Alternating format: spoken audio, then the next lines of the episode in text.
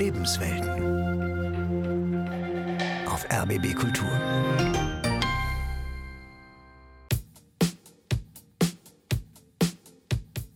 Jeder hat das Recht auf die freie Entfaltung seiner Persönlichkeit, soweit er nicht die Rechte anderer verletzt und nicht gegen die verfassungsmäßige Ordnung oder das Sittengesetz verstößt.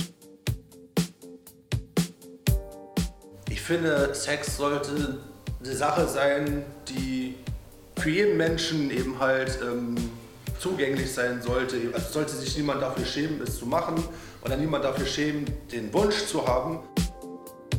Niemand darf wegen seiner Behinderung benachteiligt werden.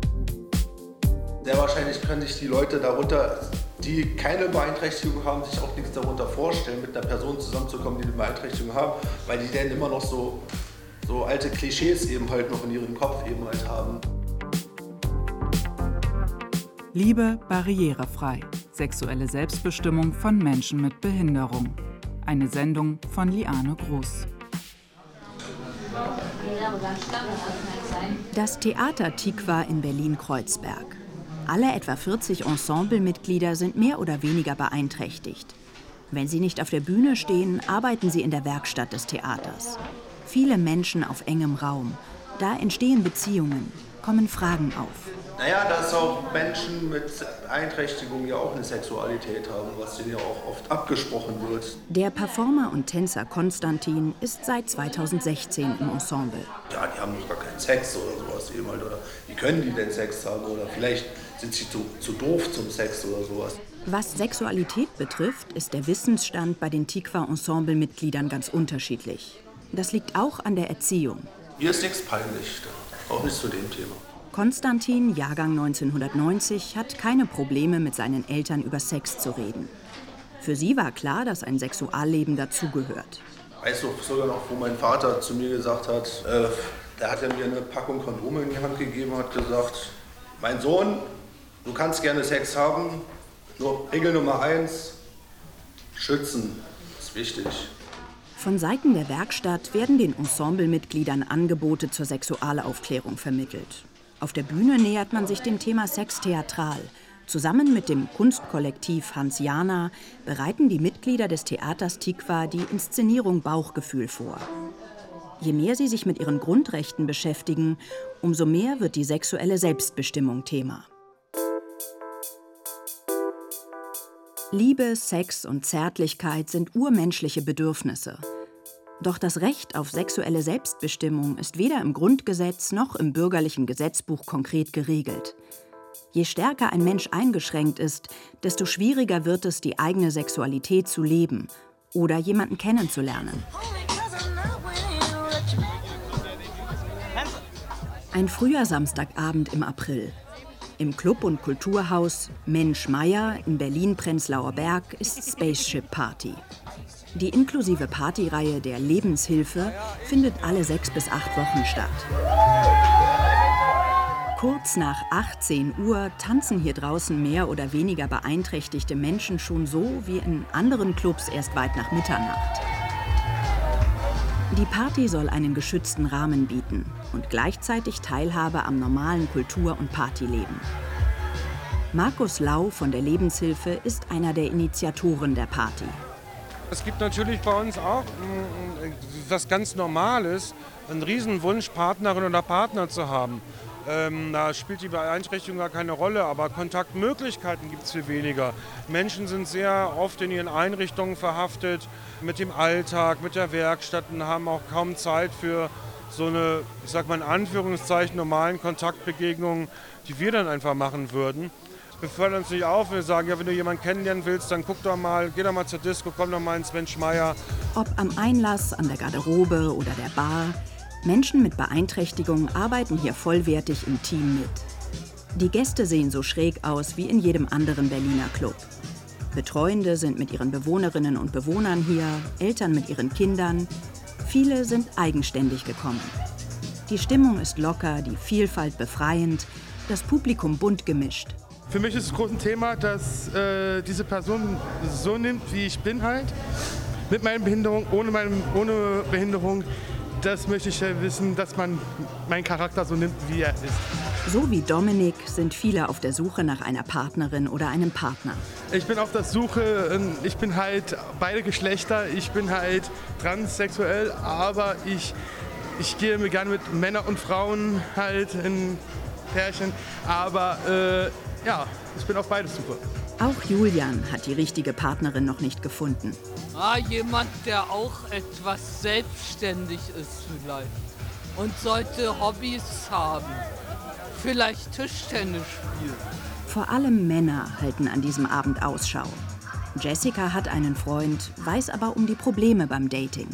Also ich bin halt blind und für Leute, die blind sind, ist natürlich Dating ein Thema, weil wir können ja andere nicht angucken.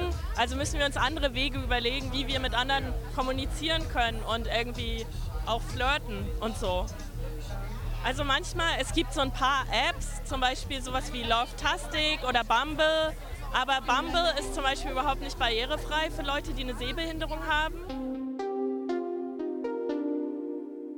Nicht nur bei herkömmlichen Partys und Clubs, auch bei Datingportalen fallen Menschen mit Beeinträchtigung in der Regel durchs Raster.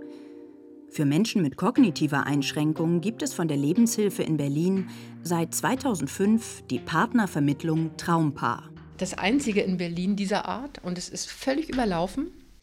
Es gibt sehr, sehr viele Männer, die sich anmelden. Eigentlich wöchentlich melden sich neue Männer an und es gibt sehr wenig Frauen, die sich anmelden. Ein Männeranteil von über 80 Prozent.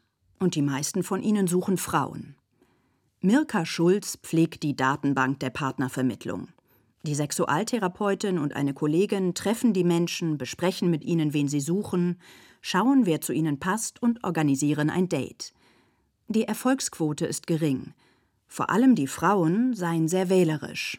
Erstaunlicherweise kommen so bei Partner- und Partnerinnenwünschen, wenn man fragt, was soll der Partner oder die Partnerin haben, dann kommt ganz oft die Aussage, sie soll nicht im Rollstuhl sitzen oder eher kein, äh, nicht das Down-Syndrom, also keine sichtbare geistige Beeinträchtigung haben und soll lesen und schreiben können. Also die sind sehr anspruchsvoll und eigentlich tendenziell könnte man zusammenfassen, dass ich möchte einen Menschen, der nicht keine Behinderung hat. Etwas, das Außenstehende erst einmal nicht erwarten würden. Menschen mit Beeinträchtigungen haben manchmal noch mehr das Gefühl, ich möchte diese Norm erfüllen und ich möchte das alles so normativ, wie es irgendwie geht, anpassen an die gesellschaftlichen Verhältnisse, weil ich dann weniger auffalle. Fragen der Norm beschäftigen Mirka Schulz auch bei der Beratungsstelle Liebe, Lust und Frust zu der die Partnervermittlung gehört. Sehr viele denken, jetzt müssen wir das machen, wir sind jetzt ein Paar, wir sind verlobt, zeigen auch ganz stolz den Ring vor und jetzt muss es losgehen. Und zwar genau so, wie wir es im Fernsehen sehen. Mann und Frau gehen ins Bett und machen dann Geschlechtsverkehr. So. Und dann ist es wirklich manchmal ein ganz langer Weg zu der Erkenntnis, eigentlich wollen wir das gar nicht. Sondern das ist gar nicht unser Ding. Und dann ist es ja super gut, wenn es bei dem Paar zusammenpasst. Die Sexualtherapeutin hat festgestellt, dass viele kognitiv beeinträchtigte Menschen nicht gut aufgeklärt sind. Dazu kommt, dass die sexuelle und die körperliche Entwicklung häufig unterschiedlich ausgeprägt sind. Es ist eine komplizierte Geschichte und es erklärt sich nicht von selbst, wie man miteinander schläft oder wie das jetzt so funktioniert. Das ist immer so die Vorstellung, dass Menschen das automatisch irgendwie ab einem gewissen Alter können und das ist eben nicht so. Also es ist sehr feinmotorisch und man muss sehr aufeinander abgestimmt sein. Und da ist dann die Frage, wie man die Menschen unterstützen kann, dass es funktioniert, wenn sie es gerne möchten. Nicht alle werden auf die gleiche Art und Weise Sex haben können, gibt Mirka Schulz den Ratsuchenden mit auf den Weg. Mit einfachen Worten, mit ganz klaren, einfachen Worten. Und dann würde ich auch Wörter wie Geschlechtsverkehr erstmal nicht benutzen, sondern ich würde dann gucken, worum geht's und wie heißen diese Wörter? Also wie würdet ihr das nennen? Wie würden Sie das nennen oder wie würde Sie das nennen? Dann suchen wir gemeinsame Worte. Und vielleicht fallen dann auch so Wörter wie Bumsen oder Vögeln oder noch krassere Wörter zuerst mal. Aber es ist ganz wichtig, um zu wissen, dass wir wirklich im selben Film sind und über die gleichen Dinge sprechen. Wollen wir die Tür zumachen? Ja. Was war dir wichtig in deinem Zimmer? Schwarz. Eine schwarze Wand ist Ja. Wünsche in leichter Sprache deutlich machen.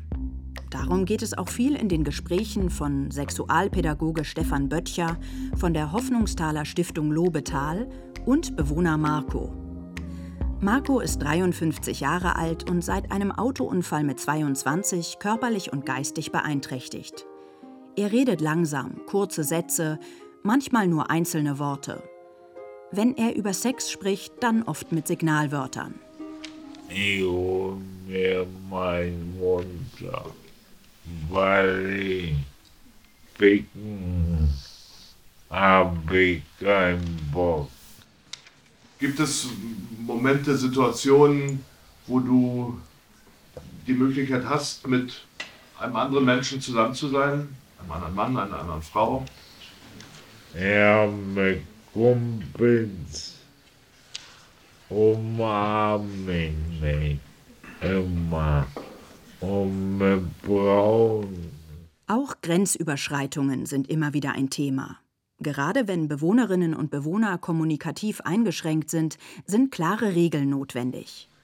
Wenn sie sagen, nein, dann lass mal. Dann lässt man's, natürlich. Ja. Das haben wir oft genug geübt, ne? Ja. Ja.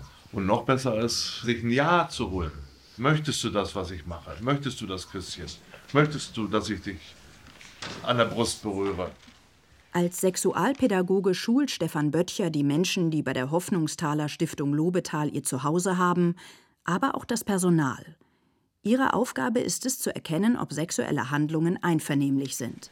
Also ich sage in meinen Fortbildungen auch immer, Beziehungen, auch gerade sexuelle Beziehungen, entstehen immer durch Grenzüberschreitung. Wenn nicht einer zuerst äh, den Mut hat, mal die Hand des anderen zu greifen oder ein zaghaftes Küsschen auf die Wange zu geben, würde nie Beziehung entstehen. Also man muss sowas auch zulassen.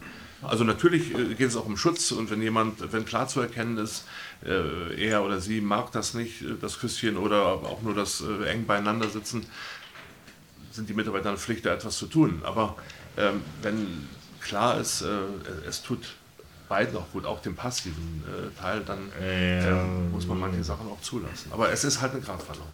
Eine Gratwanderung, wenn das Ja oder Nein nicht eingefordert wird. Trotzdem sind auch Menschen mit schwerster Beeinträchtigung auf eine eigene Sexualität angewiesen.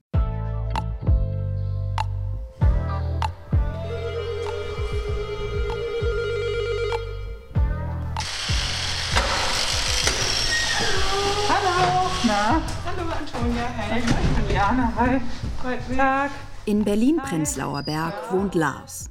Er ist 48 Jahre alt und lebt selbstbestimmt in einer eigenen Wohnung, arbeitet als Teilhabeberater. Das heißt, er hilft anderen Menschen mit Beeinträchtigungen, ein normales Leben zu führen und ihre Rechte durchzusetzen. Lars benötigt aufgrund eines genetischen Defekts einen Rollstuhl. Seine Arme und Beine sind nicht vollständig ausgewachsen, Muskelpartien und Bänder fehlen. Ob es eine Tasse in die Küche bringen, einen Kaffee herberichten, das Essen anreichen, auch die Pflege. Und auch das Arbeiten gehen. Muss begleitet werden durch eine Person, die mir 24-7 so gesehen zur Seite steht. Sonst geht nichts. Also selbst wenn ich jetzt irgendwie auf Party gehe äh, oder ein Date gehe, sind in der Nähe die äh, Begleitpersonen, ob es jetzt Assistenz ist oder Eltern, Geschwister, je nachdem, in was für einen Kontext man steckt. Unter diesen Umständen eine Partnerin zu finden, ist nicht einfach. Es gab schon Beziehungen, aber auch äh, kurze Beziehungen. Und es ist natürlich auch schwieriger, überhaupt Beziehungen aufzubauen, um einfach diese, ja, die Einschränkungen irgendwie jemanden mit einer, in eine Beziehung schmackhaft zu machen. Weil es ja immer bedeutet, man ist mit irgendwo verantwortlich. Lars längste Beziehung hielt zwei Jahre. Und Sexualität? Ist genauso wichtig, aber vielleicht auch schwerer zu erfüllen, den Wunsch. Was man sich anfasst oder äh, sich selbst befriedigt oder sonstiges, das ist dann natürlich nicht so in dem Maße möglich wie äh, jetzt einer, der keine Beeinträchtigung hat. Sondern da muss man vielleicht, wenn man das braucht oder will, mit Hilfsmitteln oder anderen Gegenständen oder anderen Situationen die Situation machen. Es gibt ja auch ähm, Sexshops zum Beispiel heutzutage, die wirklich darauf auch ausgerichtet sind, eine Sparte haben für zum Beispiel Sexspielzeug, ne, was extra einfach für Menschen mit körperlichen Behinderungen ist, ne, verlängert oder irgendwie mit einem Griff oder so. Also das ist ja auch bei mir öfter ein Thema in meiner Arbeit. Das ist Felicitas. Sie ist Sexualbegleiterin und kommt seit etwa zwei Jahren regelmäßig zu Lars. Wenn beide genug Zeit haben, etwa einmal im Monat. Neben Privatpersonen wenden sich auch Betreuungs- und Pflegeeinrichtungen an sie. Menschen mit körperlichen, geistigen oder auch seelischen Einschränkungen. Also anders gesagt, all jene Menschen, für die eben der Zugang zu körperlicher Intimität erschwert ist, aus den unterschiedlichsten Gründen. In seinem Job als Teilhabeberater war Sexualbegleitung immer wieder ein Thema. In Beratungssituationen und schließlich auch für Lars selbst. Bei Sexualbegleitung weiß ich auch einfach, da ist ein Know-how hinter. Ne? Mit Menschen mit Behinderung umzugehen, oder? Ich weiß nicht, das ist so, ich will da jetzt nicht in deinen ja, da braucht es schon eine eigene Herangehensweise, auch einfach eine Beschäftigung mit dem Thema, ist ja eine Spezialisierung eigentlich. Und meine Erfahrung ist auch, dass man die meisten meiner Klienten da geht es nicht um jetzt eine schnelle Triebbefriedigung oder um, ja, um einen Leistungskatalog, der irgendwie jetzt abgearbeitet werden muss. Die Nachfrage nach Sexualbegleitung sei groß, obwohl sie nicht von der Krankenkasse übernommen wird, kritisieren Lars und Felicitas. Die meisten Menschen mit Behinderung sitzen nicht in dieser privilegierten Lage wie ich und leben von staatlicher Unterstützung, wo es dann eben finanziell schlechter aussieht. Und ich finde, da sollte man politisch was dran rumschrauben, dass das in irgendeiner Weise auch wirklich gesehen wird als menschlichen Bedarf. Es ist ein Grundpfeiler, der zum Leben gehört und auch ja nachweislich die psychische und physische Gesundheit einfach so einen großen Einfluss auf die hat.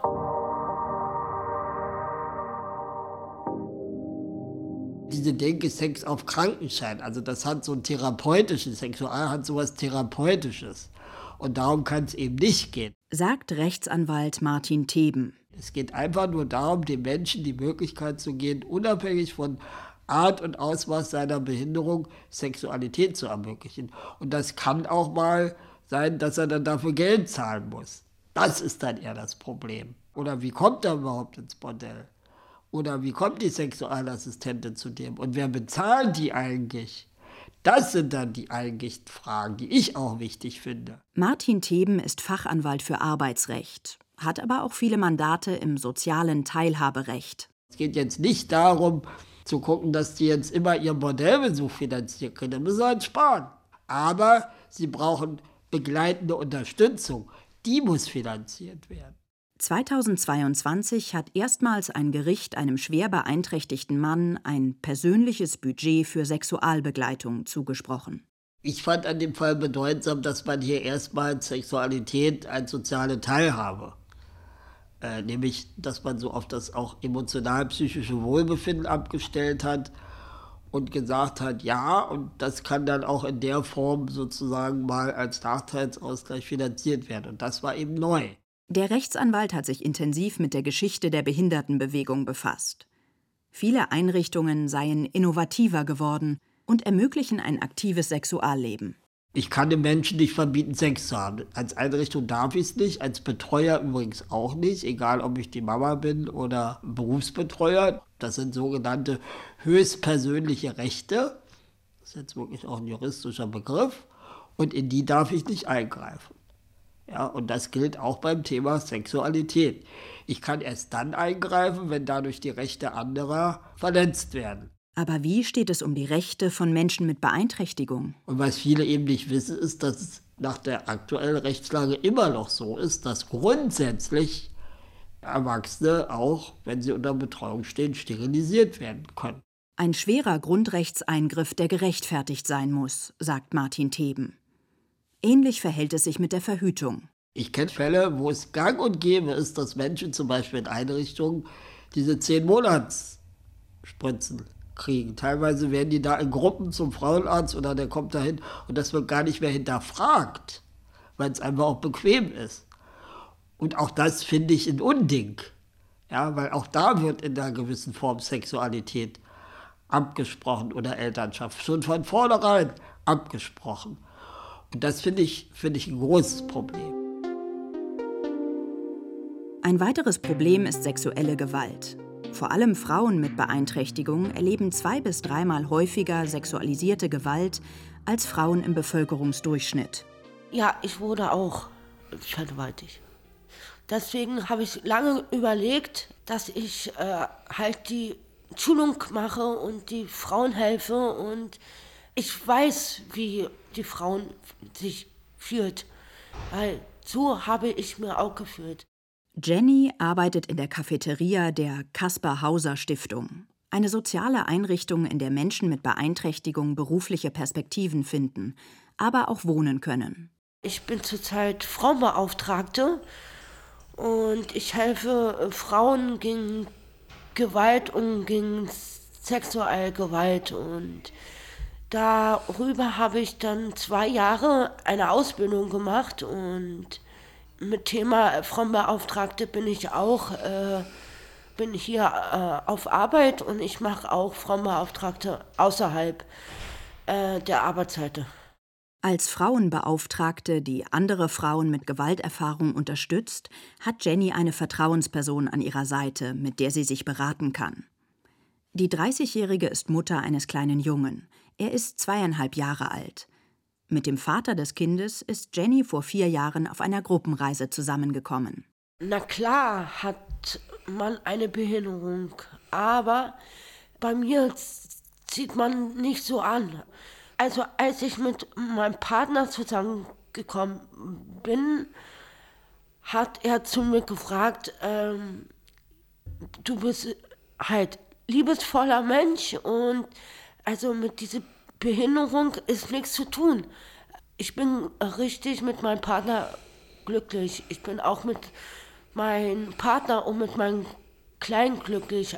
Also ich liebe meine Familie. Geplant war die Schwangerschaft nicht, sagt Jenny, doch sie wollte das Kind und entschied sich, in ein Eltern-Kind-Projekt zu gehen. Dort wohnt sie seitdem mit ihrem Sohn. Ihr Partner kommt regelmäßig vorbei, um sich zu festen Zeiten um das Kind zu kümmern. Ansonsten geht es ihnen ähnlich wie anderen jungen Eltern.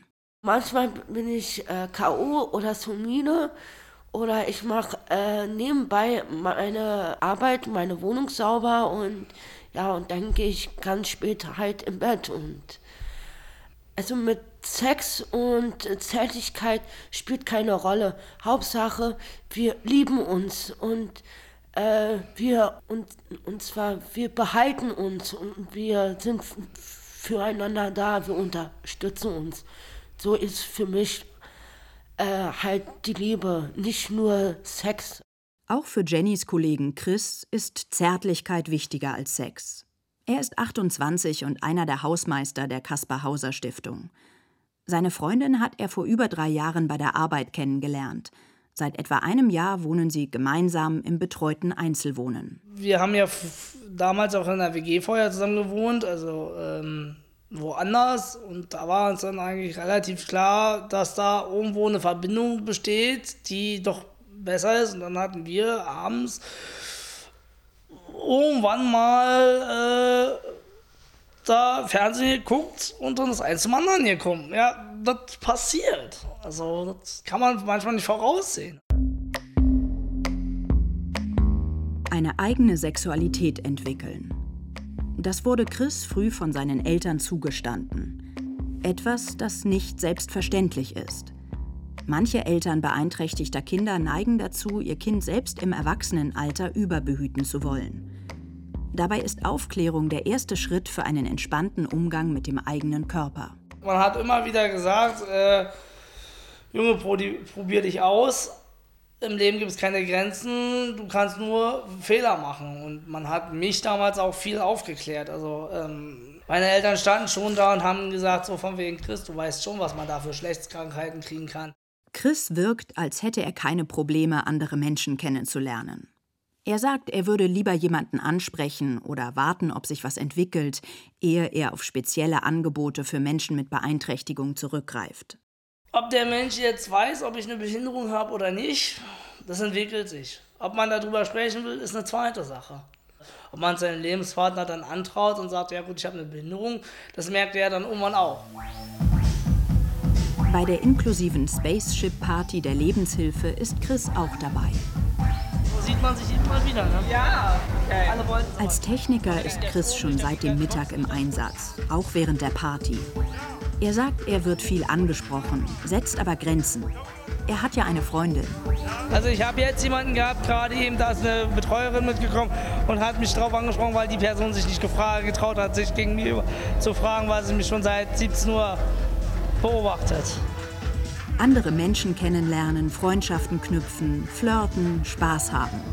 Wie auf allen anderen Partys ist das auch bei der Spaceship Party zentral. Um zu feiern, um das zu leben, was wir haben. Der Abend ist fortgeschritten. Gegen halb neun machen sich die Ersten auf den Weg nach Hause, in ihre Wohngruppen und Betreuungseinrichtungen. Währenddessen ist Dominik, der an diesem Abend explizit auf der Suche war, glücklich darüber, wie viele Kontakte er bei der Party geknüpft hat. Schon mehrere. Erstmal so freundschaftliche Basis. Und ja, vielleicht äh, kann heute Abend noch was mehr werden. Jeder Mensch hat das Recht auf sexuelle Selbstbestimmung. Aktive Unterstützung kann Menschen mit Beeinträchtigung dabei helfen, ihre Sexualität auszuleben. Sei es durch Aufklärungsangebote in leichter Sprache, inklusive und leicht zugängliche Datingmöglichkeiten oder Sexualbegleitung. So individuell sexuelle Wünsche sind, so individuell ist der Weg zu echter Teilhabe. Liebe barrierefrei. Sexuelle Selbstbestimmung von Menschen mit Behinderung. Sie hörten eine Sendung von Liane Groß. Es sprachen Katharina Pütter und Werner Schoninger. Ton Nina Kluge, Redaktion Anne Winter, Regie Roman Ruthardt.